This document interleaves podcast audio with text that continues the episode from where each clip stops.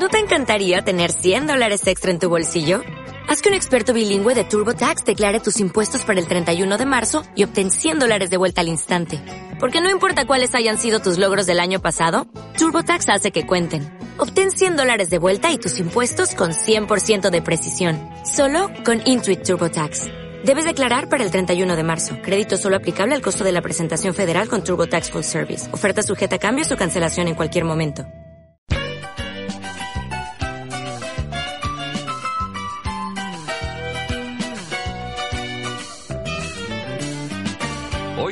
Ser un gran día, plantéatelo así.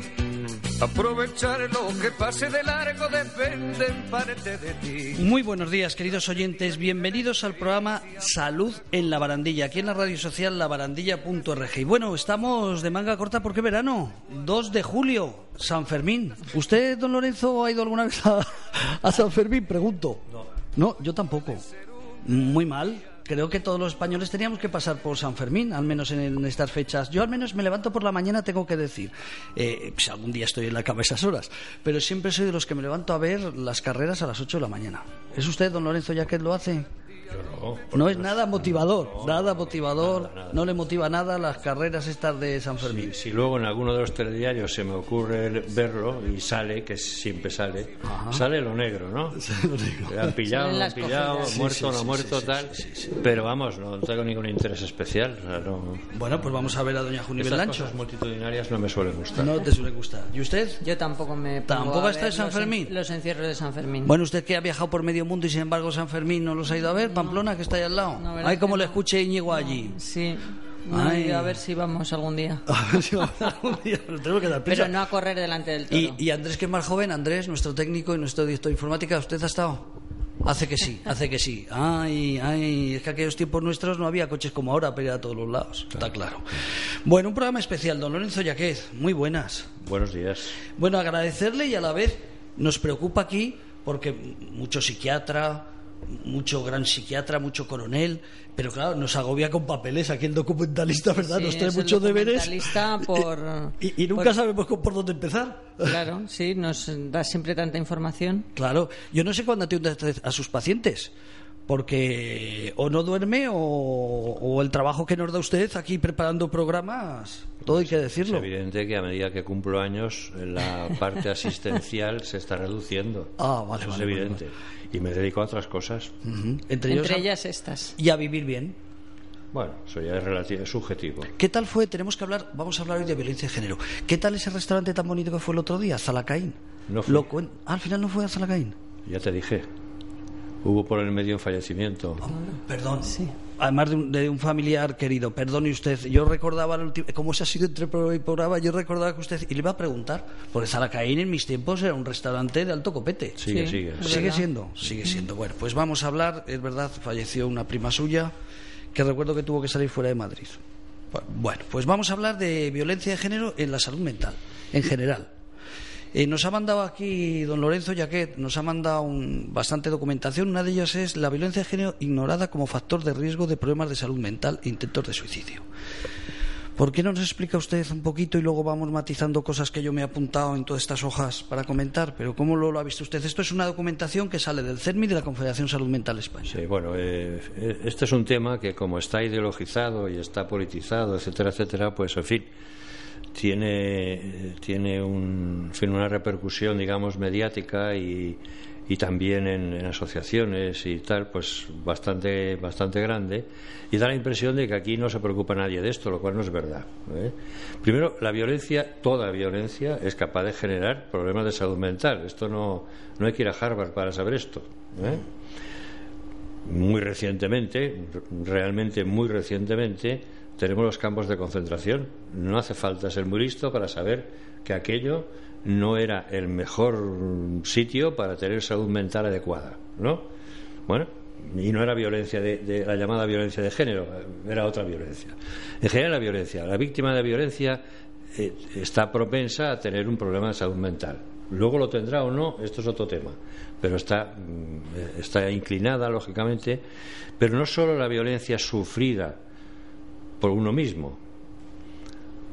Es mm, conocido y es eh, curioso, ¿no? que, por ejemplo, en el ejército israelí, gente que disparaba cañones a una distancia que no veía el resultado del disparo, pero al día siguiente o ese día veía por las imágenes de televisión lo que había sucedido o algo parecido a lo que él podía haber causado y se producía una, afectación psiquiátrica en esa persona. Así que era una violencia causada por él, pero que al ver los resultados, pues le afectaba. Es decir, la violencia y salud mental no son buenas amigas, para empezar. Para empezar. Decir que no se tiene en cuenta este riesgo, hombre, esto es mucho decir. En el Guerrero de Marañón, como acabo de comentar hace un rato aquí en, en el preprograma, hay una unidad de- dedicada ex- expresamente a violencia de género. Bueno, pues a- alguna, alguna importancia se le habrá dado, al menos en esta comunidad. Yo desconozco la situación en otras comunidades, pero vamos, puede ser que, que también las haya, no lo sé. Me lo imagino, ¿eh? Pero, Es decir, es un artículo un poco exagerado. Era un poco más para hablar de este tema que porque yo piense que esto sea verdad. Posiblemente esto no sea verdad. Fíjate, yo he leído. Bueno, Junivel, ¿te querías tú hacer algún matiz? Porque yo me he apuntado unas cositas Estoy aquí. de acuerdo con, con Lorenzo de que la salud, eh, la salud mental y todos los problemas de, de violencia de género o cualquier otro tipo de violencia, la verdad es que no son nada amigables y redunda en que las personas que sufren cualquier tipo de violencia pues luego sean más proclives a tener cualquier trastorno de cualquier trastorno mental. Luego ya pues influyen los factores de bueno pues de resiliencia de empoderamiento bueno pues eh, de que cada persona a lo mejor no vive igual la violencia en, en una persona que otra Yo voy a leer portada Informe de Derechos Humanos Salud Mental 2018. Dice: La violencia de género constituye uno de los principales factores de riesgo de problemas de salud mental, tanto en las mujeres que lo sufren como en sus hijos e hijas que se convierten en testigos involuntarios. Sin embargo, a pesar de las nefastas consecuencias psicológicas y que la- para la Organización Mundial de la Salud el maltrato es un factor precipitante, considerado la causa del 25% de los intentos de suicidio de las mujeres. Esta relación entre violencia de género y problemas de salud mental continúa invisibilizada e ignorada a nivel de salud pública. Claro, como usted lo ha dicho antes, pues ahora lo vuelvo a repetir yo, Lorenzo. Eh, ignorada.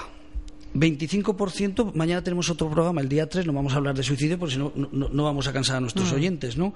Pero habla aquí que para nosotros es muy importante, habría que analizarlo más detenidamente, que el 25% de los intentos de suicidio en las mujeres sí es por violencia de género es por violencia de género. Eh, eso es un filón para hablarlo mañana, querida Juniver, en el programa, ¿no? Eh, interesante. Eh, Yo, si me permites, por favor. teniendo en cuenta que siempre hemos defendido, pero hemos defendido no por, no por, no sé cómo decirte, no por una postura, por, porque lo creemos así, sino porque es que lo hemos constatado miles de veces. Pues si el suicidio fuera un fenómeno de ayer, pues bueno, a lo mejor no tendríamos experiencia, pero vamos, desgraciadamente esto es un tema que viene de mucho tiempo ya, ¿no?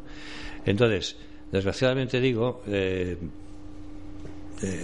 siempre se ha dicho y siempre se ha afirmado, pero con base, no por decirlo, que el suicidio tiene muchas causas posibles. Y muchas veces, incluso más que posibles, que confluyen en la misma persona. Es difícil, es difícil decir fulanito o fulanita se ha suicidado por dos puntos y poner una sola cosa, Una sola que en algunos, tem- algunos momentos o algunas personas será verdad, pero habitualmente afirmar que el 25% nada menos de- debe el, el intento de suicidio o el suicidio incluso a esto, bueno, pues no sé, yo creo que es una afirmación que Claro. no sé si está contrastada mm, científicamente, porque estas cosas hay que decirlas, pero, pero con una base todo- científica Estamos hablando de que cada día hay 200 intentos de suicidio, según dicen todos los, Sí. los datos en España. O sea, hay 10 suicidios y por cada suicidio hay 20 intentos. Estamos hablando de 200 intentos. Las mujeres intentan suicidarse más que los hombres. Lamentablemente es así, eh, es una realidad.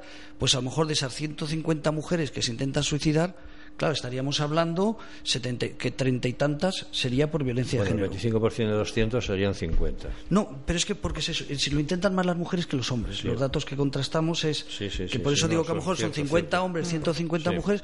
Claro, estaríamos hablando de treinta y tantos intentos de suicidio cada día a causa de la violencia de género. No, digo nada más. Es que, eh, vamos a ver. Por, dar porque yo insisto otra cosa además, porque en este país, en fin. Para decir que hay violencia de género, la llamada violencia de género, tendrá que decirlo un juez, ¿no? No vale que yo diga que es por violencia de género, porque a mí me han podido contar lo que sea, yo no tengo medios para investigar eh, policialmente o, judicialmente y bueno, pues tengo que aceptar lo que me han dicho. Pero eso es verdad, porque luego resulta que llegan las cosas a los juzgados y parece que allí las cosas ya no están tan claras. Entonces, afirmar que la causa es esta, insisto, me parece arriesgado como poco por no decir otras cosas. Vale. Es que este tema, insisto, está muy ideologizado, muy politizado. O sea, no estamos hablando ni políticamente ni nada, estamos hablando de una realidad que es que, pero que permanente... está influida, sí. claro, porque pues es el problema que, bueno, ¿esto es verdad? o sí, seguro, ¿cómo? ¿Seguro por qué? ¿Dónde está la, la certeza? ¿En qué se basa? Porque que lo diga quien sea no vale. O sea, la OMS, bueno, vamos a ver lo que dice la OMS y a qué se refiere la OMS, etcétera, etcétera. Para empezar, el, concepto de violencia de género es muy posible que en la OMS no exista, para empezar. Pues es un tema, un invento de. Mira con lo que te estás metiendo, ¿eh? Es pánico. Bueno, es así. Es así. Bueno, que está, hasta es incorrecto académicamente. Vale, vale, vale. ¿Cómo se nota que ha sido presidente de la Sociedad Española de Psiquiatría Legal, eh? que vas a los temas legales? Eh, Junivel, eh, luego, claro, cuando hablamos de violencia de género y salud mental, o trastornos mentales, no es para contradecir ni mucho menos lo de la violencia de género, pero también, y yo una de las cosas que me gustaría denunciar aquí públicamente es que se está utilizando también en los juicios los problemas de salud mental para la otra parte tratar de quitar los niños, tratar de quitar lo que sea. En este caso mm, será porque yo tengo más amigos con problemas de salud mental que mujeres, eh, por tanto no quiero entrar en ese debate, pero simplemente como realidad. Conozco otras personas eh, que se les ha utilizado sus problemas de salud mental eh, para en el juicio eh, tratar de demostrar que no es capaz de cuidar a la hija eh, o, que al no, hijo. o al hijo, eh, que no tiene posibilidades de ser un buen padre. Lo digo por eso, también se utiliza. Existen hacia los dos lados, hacia las mujeres y hacia los hombres. O sea que el tema de la salud mental y la custodia o, la patria potestad, pues al final depende del juez y el juez pues muchas veces yo creo que se atiene a lo que teóricamente debe atenerse a lo que en la vista oral o fin, en, en el procedimiento pues hay unas pruebas, ¿no? Y las pruebas que más le convencen pues son las que inclinan la balanza teóricamente. Yo no estoy seguro de que siempre sea así, pero bueno, teóricamente es así.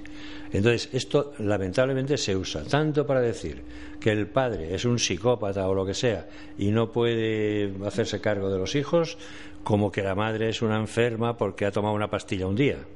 Que esto, Exactamente. Que esto lo, hay, ¿eh? lo, hay, Y claro, yo por eso siempre les digo a la gente, ojo con los informes. Cuando me piden, una nota tal, digo, ojo con los informes, que luego aparece donde usted menos se lo piensa. Sí, sí, claro, porque es así, es verdad. ¿Y esto crees, eh, por tu experiencia, sobre todo porque has hecho más de un informe pericial, eh, tanto por parte, hablo aquí de las mujeres y de los hombres, que se utiliza como a mí me da la sensación que el que tiene un problema, un trastorno mental en una separación se puede dar, perdón por la expresión, por jodido, o sea, o jodida, da igual. O sea, no es que me hayan venido a mí casos a través de los años que llevamos. Es casi automático, hombre, no voy a decir que sea automático, ¿eh? pero es casi automático, porque además, desgraciadamente, a ver, ¿cómo lo digo? En las evaluaciones que se, se hacen, cuando hay un, procedimiento sobre, sobre capacidad parental, ¿no? digámoslo así, pues hay un procedimiento y dentro de ese procedimiento es muy habitual que su señoría pida eh, evaluaciones. Esas evaluaciones habitualmente se hacen incluso dentro del propio juzgado. por personal que está adscrito a ese juzgado. La mayor parte de esas evaluaciones se hacen por psicólogos. No hay, vamos, que yo sepa, no hay psiquiatras. no, no, solamente son psicólogos. Eso es. Bueno, entonces resulta que tenemos a algunos psicólogos que no son médicos y por tanto en principio no están con la experiencia clínica y, académica suficiente para juzgar en serio los trastornos mentales de verdad, yo creo que se dejan influir mucho por, mm, vamos a decir, prejuicios, ¿no? O sea, yo he visto casos en los cuales la madre era un encanto, pero había tenido depresiones, depresiones que no habían llegado nunca a nada, ¿eh? O sea, depresiones.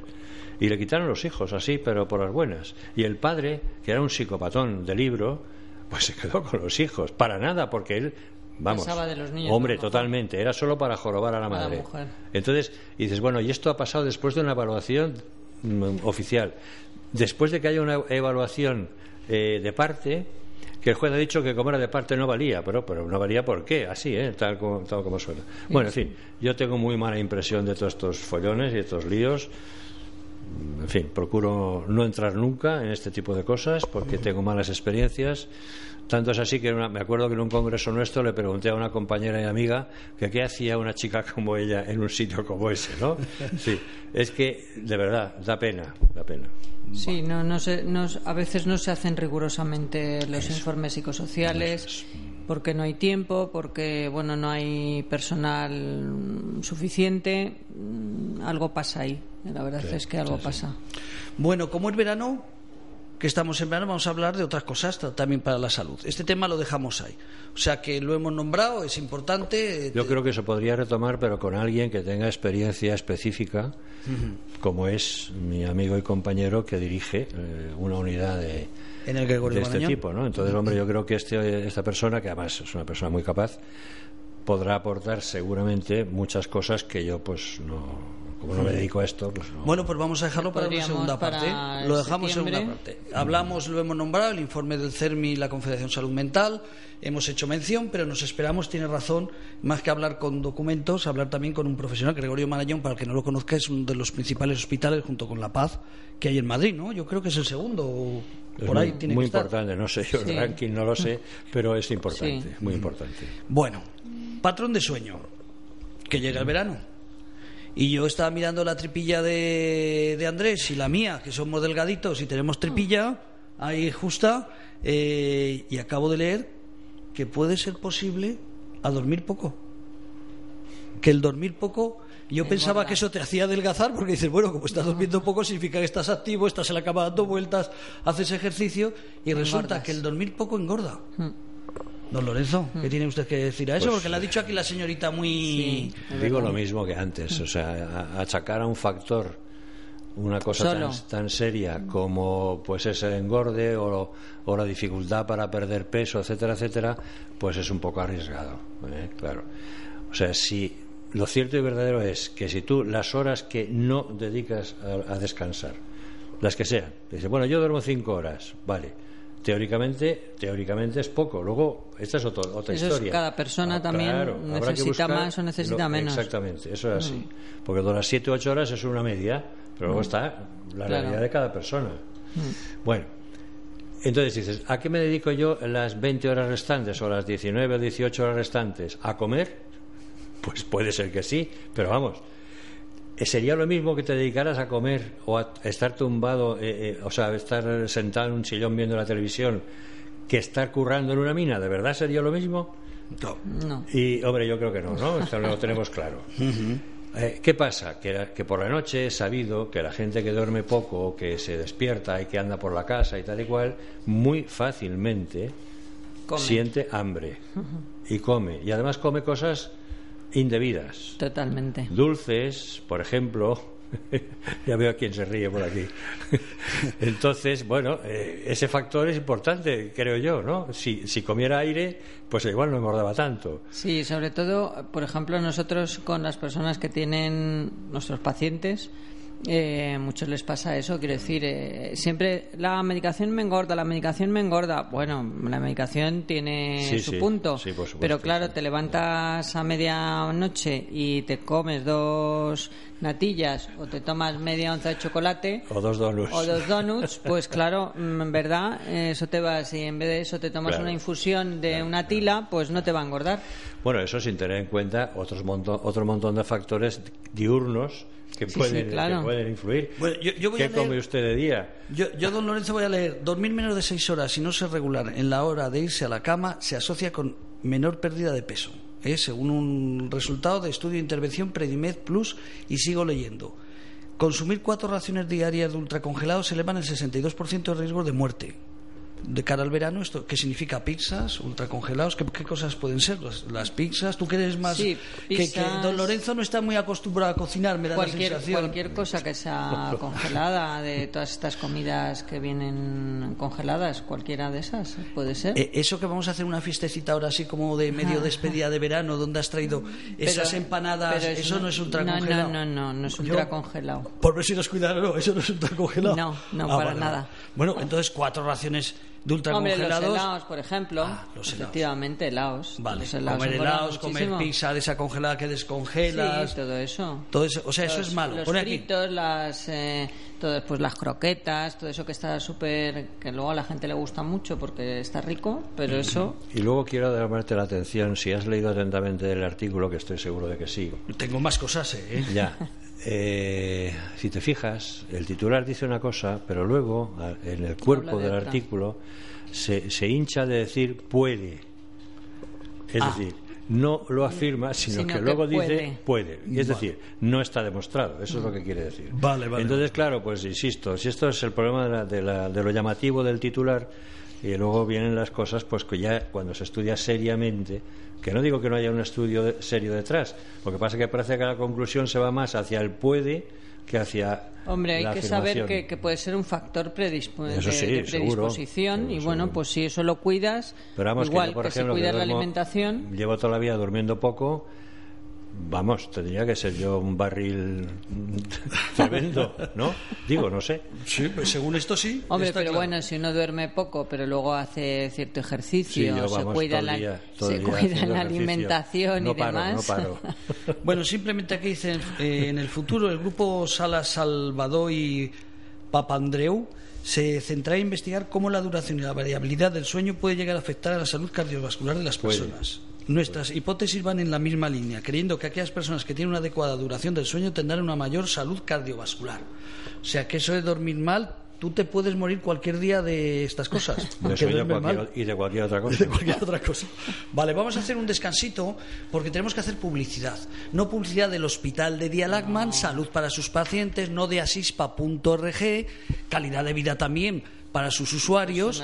Por cierto, oye, un taller de radio estamos haciendo con los abuelos. Vayan ustedes a www.labarandilla.org actualidad y vean ahí el taller de radio que hemos hecho con personas con problemas de salud mental aquí, con los voluntarios de Telefónica y con invitados que han venido. Eh, y sobre todo el proyecto que estamos haciendo, una residencia de SISPA de taller de radio para personas mayores. Eh, yo que tú todavía sigues en activo y ves pacientes, algunos ya mayores por la edad, lo digo, no por nada, ¿no? Eh, que ves pacientes mayores, qué historias tan bonitas tienen las personas mayores. No voy a alargarme, eh, simplemente comentarlo como detalle. El otro día hicimos un taller con los voluntarios de Telefónica en la residencia Zaleas para empezarles a ver qué es lo que les gusta a ellos hablar para luego en la radio pues hablar por grupos de lo que a ellos les interesa. Hoy a mí me tocaron dos personas, qué vidas tan diferentes en una residencia es privada, por tanto hablamos de más de 2.000 euros al mes, 2.200, 2.400 euros al mes, cuento ese detalle, pero me tocaron dos, dos usuarias diferentes. Una, lo que es la vida dura de una persona que se tuvo que venir, tiene ochenta y tantos años, se tuvo que venir a Madrid con 14 años, porque con seis hermanos su padre no podía dar de comer en Extremadura a los hermanos, se vino ella de avanzadilla con otro hermano, ella a cuidar niños. Una vida dura, dura de verdad. No vale la pena alargarlo, ¿no? Pero como ahora estaba disfrutando de la vida, jubilada, en una residencia estaba disfrutando de la vida. Eh, y otra usuaria, también ochenta y tantos años, que mira, esa me decía, es que se le veía hasta en la cara. Eh, dice, yo es que he sido siempre muy feliz. Dice, tuve la suerte que cuando éramos pequeñitos, un hermano de mi padre se fue a Argentina, tuvo mucha suerte en los años de allí en Argentina. Dice, se nos llevó en un barco que tardaron casi tres meses. Los tres hermanos y los padres, oye, llegaron allí y los tres colocados estudió, universitaria, ha venido a España y estaba viviendo en esa residencia. Bueno, vamos a hacer publicidad de Azaleas, que por cierto está llena, me refiero que, que, hay que esperar. no, es que, sea publicidad para que la gente se apunte, ¿no? Pero esa mujer nos decía, dice, yo es que estoy viviendo aquí en la residencia porque ya soy muy mayor, no tengo que cocinar, me lo dan todo hecho. Fíjate, lo digo Lorenzo porque a veces tenemos esas imágenes tan negativas de las residencias y sin embargo hay una Sí, realidad, hay de todo. que son buenas, Indiscutiblemente hay de todo. El otro día en un programa, y por eso decía hacer publicidad, y luego vamos, nos vamos a poner una música de Jorge Dinarés, que no sé si la cantará el 11 de julio en la, en la sala Galileo Galilei aquí en Madrid.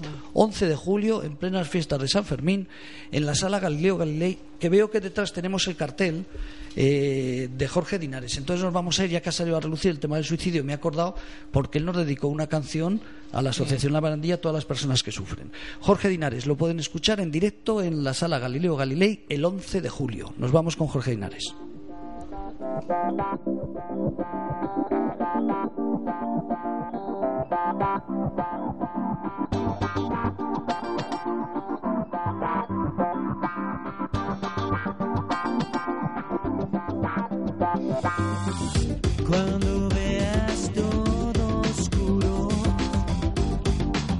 Piensa que existe la luz.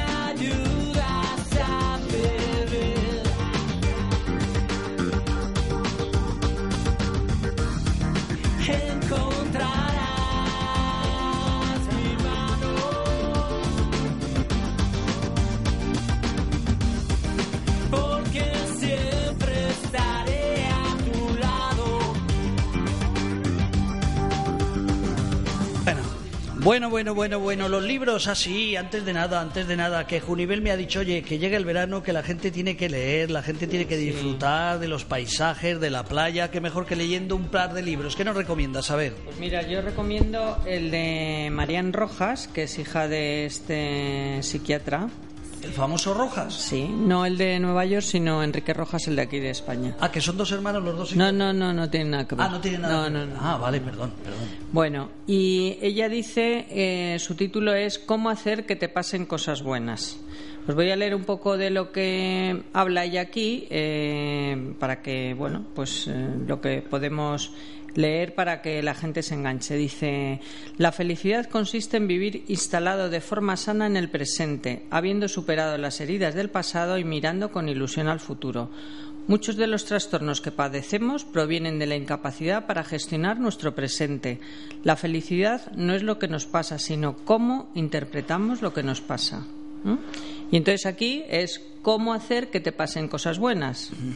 ¿Tú lo has leído? Eh, sí, casi ya no, todo entero no, pero, o sea, pero lo sí, recomiendas sí. entonces. Lo recomiendo. Bueno, Junivel Lacho, eh, veintitantos años de profesión. ¿eh? ¿Has, visto, has visto que me lo he dicho? Veintitantos. No digo treinta he dicho veintitantos. Veintitantos. eh, años taitantos. De taitantos, eso es. O sea que se recomienda, vamos a ver, que Sí. se ve otra vez. Marian Rojas, Marian Rojas Estapé. Eh, Esta es la hija, de, la hija de Enrique. De Enrique. ¿Lo conoces a psiquiatra? ah, sí, es muy conocido. ¿Enrique? Sí. Eh, No sé ya cuántos, eh, Hace ya muchos años que. Pues, eh, ya está jubilado hace que muchos se, años, ¿no? pues no lo sé porque bueno yo lo conocí siendo jovencito ayudante de Mm. no sé con qué nivel académico pero ayudante de, de Fran- de Alonso Fernández Sí, Alonso Fernández. y sí. bueno éramos en aquel momento mm, teníamos mu- mucha relación luego se casó con esta chica con esta P que es, era una agente de cambio y bolsa y se dedicó a la privada o sea que no Sí, él salió del Sí. circuito de... y bueno pues ha escrito muchos libros Sí. muchos libros sí O sea, que le viene a la hija, le viene del padre sí, ya sí, la idea sí, de- sí, bueno, totalmente. Vamos y a ver. además, esto un poco lo que le gusta a su padre también, porque este tipo de libro le gusta a su padre. Ajá. ¿Cómo hacer que te pasen cosas buenas? Claro, claro. Además dice, ¿lo So- recomendarás? Yo, yo solo preguntaría una cosa: ¿cómo hacer que te ocurran cosas buenas que no dependen de ti? Está hoy. Pues ya verás cuando tratemos el otro tema. Nos está pasando Porque, hoy, don Lorenzo. Claro, es que, a ver. Claro, es que hay cosas que no dependen de ti. Tú vas por la carretera tranquilamente, te, te arrea alguien un trompazo. ¿Cómo haces tú que te pase una cosa buena? Es Está hoy. Bueno, No, no, ya, ya, ya. Ya es una crítica a este tipo de libros. Estoy criticón, no, ¿eh? no, no, no estás para nada en la línea no budista. estás en la línea ¿Y- budista. ¿Y cómo evitas que te pasen cosas malas? Yo les digo a mis pacientes, eso es imposible. Yo lo que tengo que hacer es blindarla para cuando le porque- Efectivamente, porque claro. Las cosas malas le van a pasar. Cosas malas pasan, pero Hombre, claro. según como uno se las tome, pues... ¿Has visto cómo hay que hacer para ser feliz? ¿Has visto lo que hay que hacer? Qué barbaridad. Bueno, pues dice que descubre el libro que ha ayudado a más de 200.000 personas. O sea, hay 200.000 personas felices en España. Comprobado. Comprobado. Comprobado. Está, perdón que me ría. Estás hoy comprado 200.000 Sí, personas. va a empezar bien ¿Quién el lo verano. dice? Sí. ¿Quién lo dice? Hombre, pues ese es pasa. La editorial es pasa, lo dice. O sea que algo es algo, ¿no? No, bueno, No, no es publicidad ni nada. no es publicidad ni nada, o sea, es, es una cosa que se ha pegado aquí, no tiene mayor historia. Vale, vale, edición número 13, no digo nada. Bueno. Bueno, bueno, cuando hable de la siguiente parte del programa, qué barbaridad, suerte que es en directo, si no iba a decir, vamos a quitar el programa. Cuéntenos, ¿qué nos recomienda Bueno, yo usted? voy en la misma línea del ser felices, ¿no? Ser feliz, hoy estamos felices. A ver, este es de un psicólogo, Rafael Santandreu, que es también muy bueno, es cognitivo-conductual y es autor de varios libros, entre ellos el, El arte de no amargarse la vida, Las gafas de la felicidad, eh, en Alaska, bueno, mm, y es, él habla de herramientas para dejar de preocuparse, disfrutar más intensamente de la vida, tener cero complejos, adquirir carisma, desactivar a las personas difíciles y acabar con todos los miedos. Eliminar los ataques de ansiedad y eh, empezar con el mindfulness también, o sea, Bueno, eh, yo, yo seguro que Lorenzo iba a decir. también va a decirnos algo, no, no, casi iba, seguro. iba a decir algo, ¿Eh? pues no tendrá clientes, porque cuando vienen a, cuando vienen a su gabinete psicológico les dice, toma, lee el libro, ya con eso te Sí, curas. sí, sí, esto es una... Bueno, Hay quien lo hace. ah, bueno, hay quien lo hace. Bueno, Lorenzo.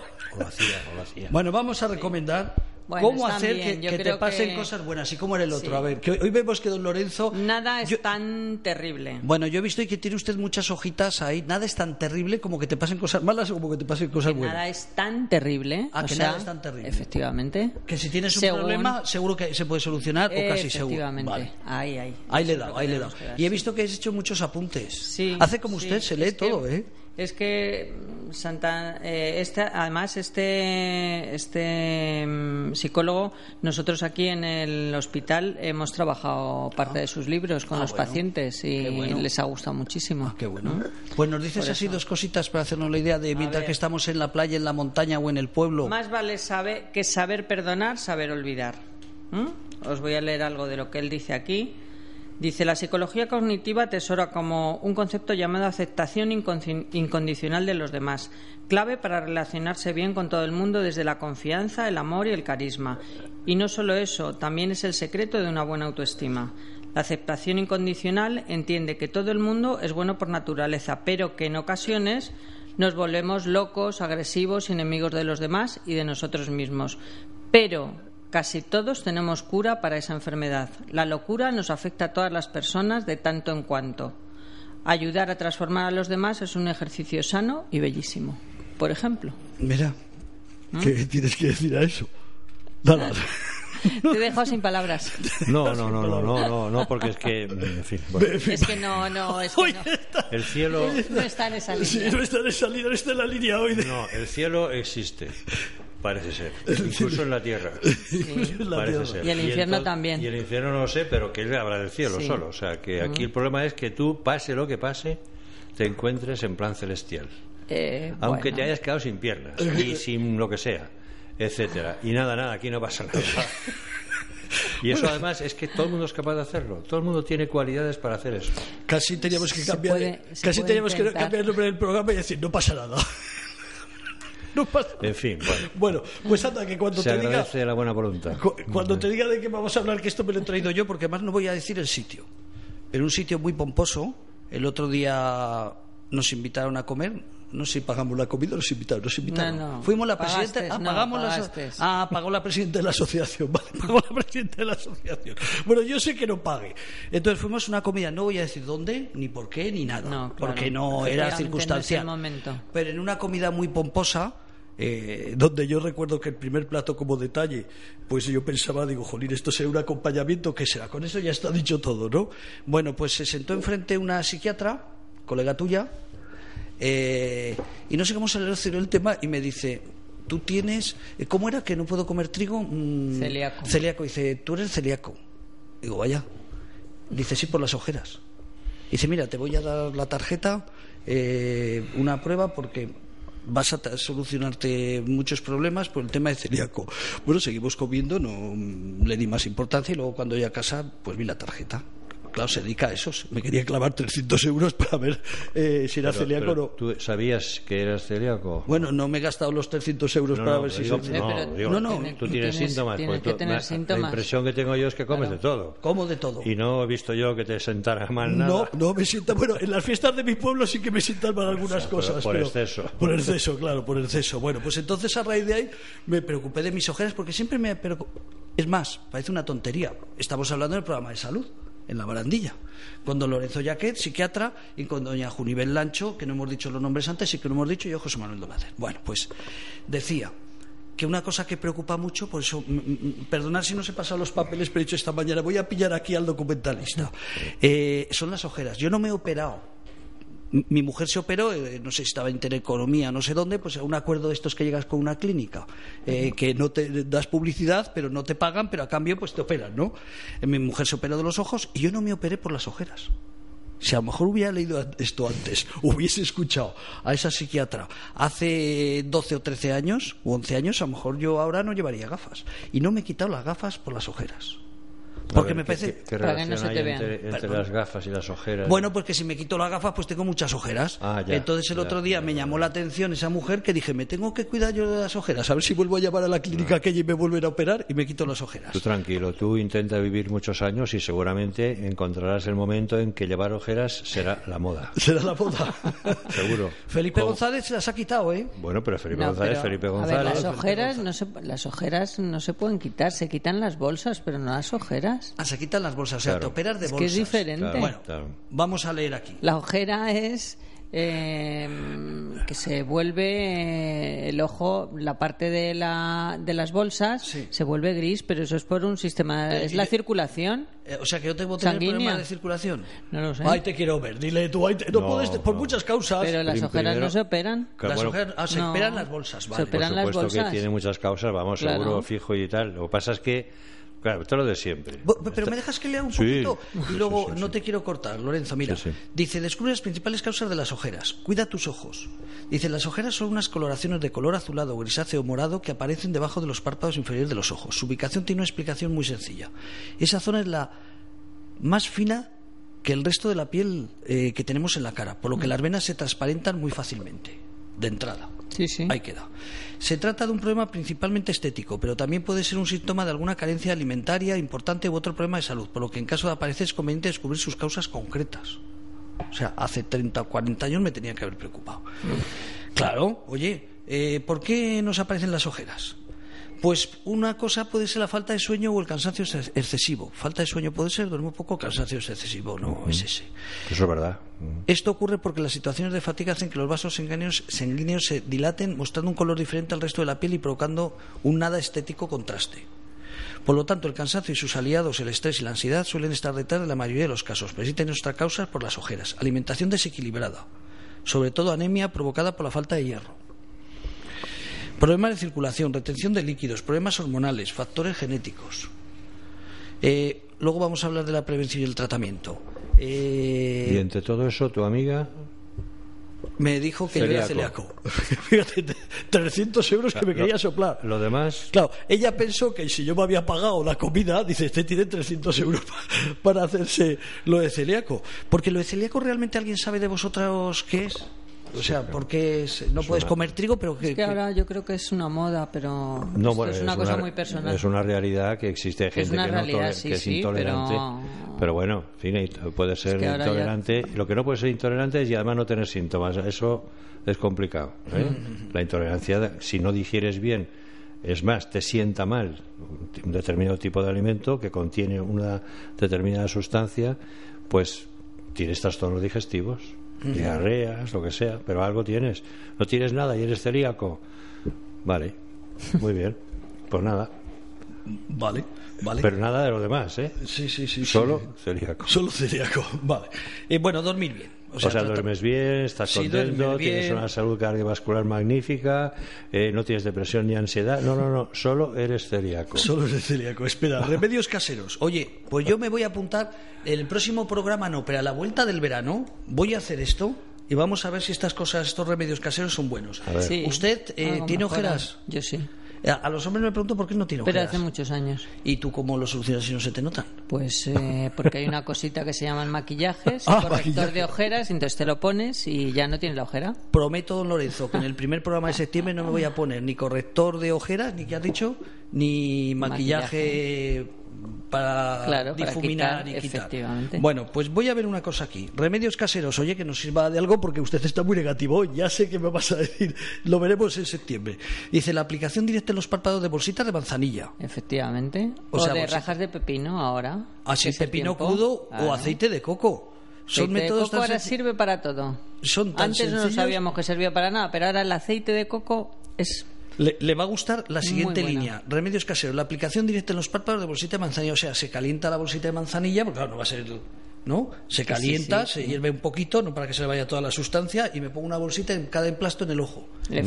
Una, pregunta de ignorante, de ignorante. ¿Ha de estar caliente o fría la Yo- yo creo aplicación? que tiene la que estar- aplicación. Tiene que estar templada. Que Se estar supone. Templadita, pero claro, ya sabes que lo, lo caliente lo que hace es dilatar Mm. las, las venas y, y tal, y entonces aumentará. Aumentar las ojeras, el emplasto que me va a poner. Bueno, en lo- Casi que lo- mejor las rajas lo de pepino. Las rajas de pepinos pepino. crudos. Oye, sí, mira que he estado en el pueblo, mi hermana tenía un montón de pepinos. Magnífico. O aceite de coco, que eso no sé si es fácil o complicado.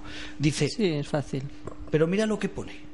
Otra opción es disimularlas con un buen maquillaje. Efectivamente. Eso te ha gustado, Lo ¿no? más práctico. Y luego ya, bueno, puf, y ya luego las ojeras son un problema que es siempre menor y básicamente estético puede corregirse durmiendo las horas necesarias y gestionando mejor el estrés, llevando una dieta saludable con las cantidades correctas de vitaminas y minerales, así como hidratándose muy bien a lo largo de todo el día para evitar las retenciones de líquidos. Otro consejo muy efectivo es dormir boca arriba, con el fin de evitar la retención de flujo sanguíneo en el- área de alrededor de los ojos. Eso sí, si las ojeras son muy persistentes o si van a acompañar otros síntomas como cansancio extremos o mareos, lo de siempre. Acudamos al médico y todo ¿Hay, eso. hay algo para lo que no sirva eso?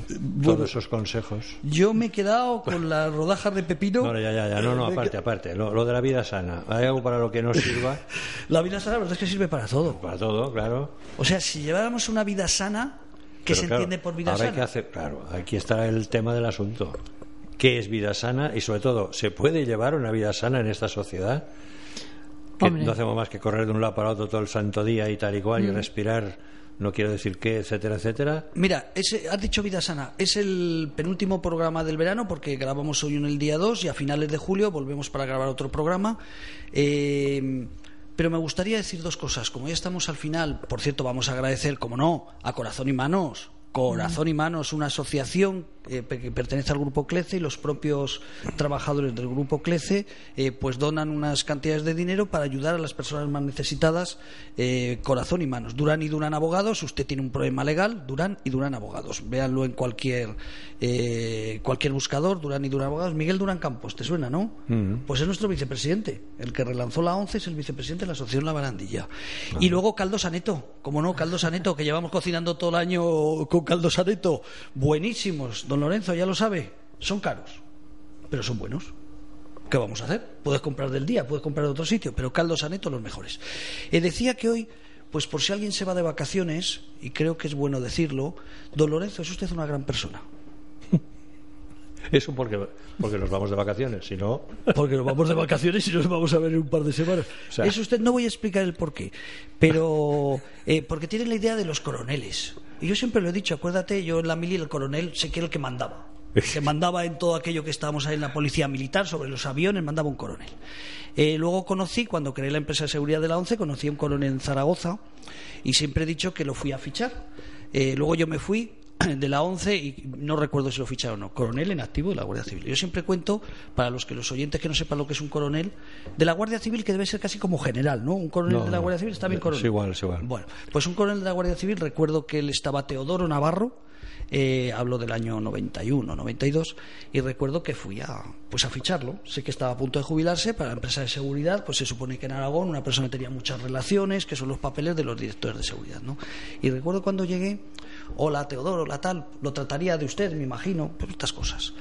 Y entra un brigada, que ya en la leche, un brigada está por encima del sargento, o sea, está el cabo, el sargento, bueno, pues entra un brigada y recuerdo que cuando entra y pega taconazo, a la orden de usía, mi coronel, y dice, nos trae aquí para el señor un café y para mí un no sé qué. Y me quedé impresionado, digo, joder, sí que mandan los coroneles, ¿no? Porque todo un brigada que entra con el taconazo. Lo digo porque no sé, que tenemos esa idea de los militares, tenemos esa idea de los psiquiatras, no voy a explicar el por qué, pero por dos motivos diferentes en esta última semana o en estos últimos 15 días, y no lo vamos a decir para nada, pero que nos tienen que creer los oyentes, es usted una gran persona.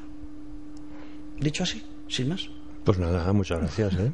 Dicho así, sin más. Esto es parte de la vida sana. Esto es parte de la vida sana. Sí, yo Hay también que lo decirlo. corroboro. Lorenzo Yaquez, una gran persona, eh, seguramente un gran militar en sus tiempos, porque ahora ya es usted coronel, pero no es militar en activo, es psiquiatra en activo. Eh, lo de psiquiatra, como hoy no, está, no estamos para aplaudirle, porque todo es negativo, no vamos a aplaudir, pero quiere decir que es una gran persona. Y luego quería hacerte un reconocimiento. A ti también, fíjate. Ah, oye, hoy va de reconocimiento. Hoy va de reconocimientos. Ah, bueno. Eh, claro, como usted ahora trata a sus pacientes, no es como cuando estaba coronel ahí en el Gómezulla y en todas esas cosas, está más relajadito, pero yo le he dicho aquí a la señorita que tenía que haber montado una panadería. ¿Una? Panadería Ah. en vez de, unos- de un hospital para personas con problemas de salud mental. Porque con una panadería se levantaría a las 4 de la mañana, pero A por la tarde te vas y ya no te preocupas. ¿Eh? Sí. Haces pan y ya está. Pero soy testigo de la cantidad de llamadas que tiene fuera de horarios. No es que quedemos usted y yo a, a horarios así nocturnos, pero la cantidad de llamadas eh, que tiene, y digo, jolín, digo, está muy bien eso de tener un hospital eh, y ser director de la clínica de un hospital.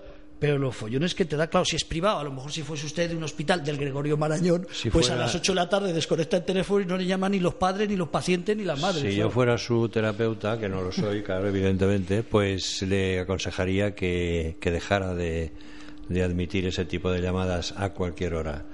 Porque la salud mental es parte de la vida sana. Claro. Y eso te impide tener una vida propia, una vida relajada, porque siempre estás, que te pueden llamar en Bueno. cualquier momento, y eso no puede ser. Hay, Pues- que, hay que ceñir, hay que limitar Mm, los horarios. no, no, que no, y te voy a explicar eso, por qué. que, que eso quiere decir que es muy buena profesional y muy buena gente, pero bueno, pero Por- porque encima te voy a vale, contar, ¿no? ya para despedirnos, la otra parte, eh, que también es importante. Digo que no, que no te haga caso.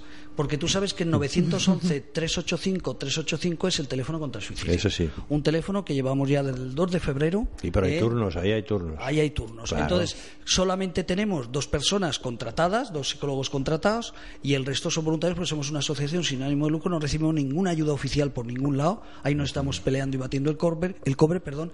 Y claro, pues los sábados por la tarde y los domingos por la tarde, para eso tenemos a un colega suyo, un psiquiatra, eh, y cuando no, pues le toca guardia a esta señorita. O sea, cuando no tenemos voluntarios para cubrir los domingos todo el día del domingo o el sábado por la tarde. No, no hay le- voluntarios para hoy el domingo. Eso es una. ¿Eh? es- bueno, ya, ya llegará, ya tendremos dineritos y el Estado, la Comunidad de Madrid sacarán un concurso para que en España haya un teléfono contra el suicidio. Esperemos que casi sí. 2.000 llamadas, nos tenemos que ir, pero casi 2.000. Como mañana vamos a hacer un programa de suicidio, Pues eh, no no vamos vamos a hablar hablar más. Simplemente quería decir que no le haga caso, porque si no vamos a tener un problema para atender el teléfono contra el suicidio. No, no, no, que no. siga teniendo ojeras y que se siga poniendo el corrector de, de ojeras. Muy bien. Bueno, queridos amigos, nos vamos a finales de julio, volveremos otra vez, hoy 2 de julio, San Fermín, casi ya, ya casi Sí, está... bueno, Hasta el 7 no es Hasta el 7, don Lorenzo Yaquet. Un placer como siempre. Igualmente. Doña Juniver Lancho, Muchas, muchas gracias. Y nos vemos, nada, en unos días, ¿eh? para finales de Después de julio. los Sanfermines. Después de los Sanfermines volvemos otra vez.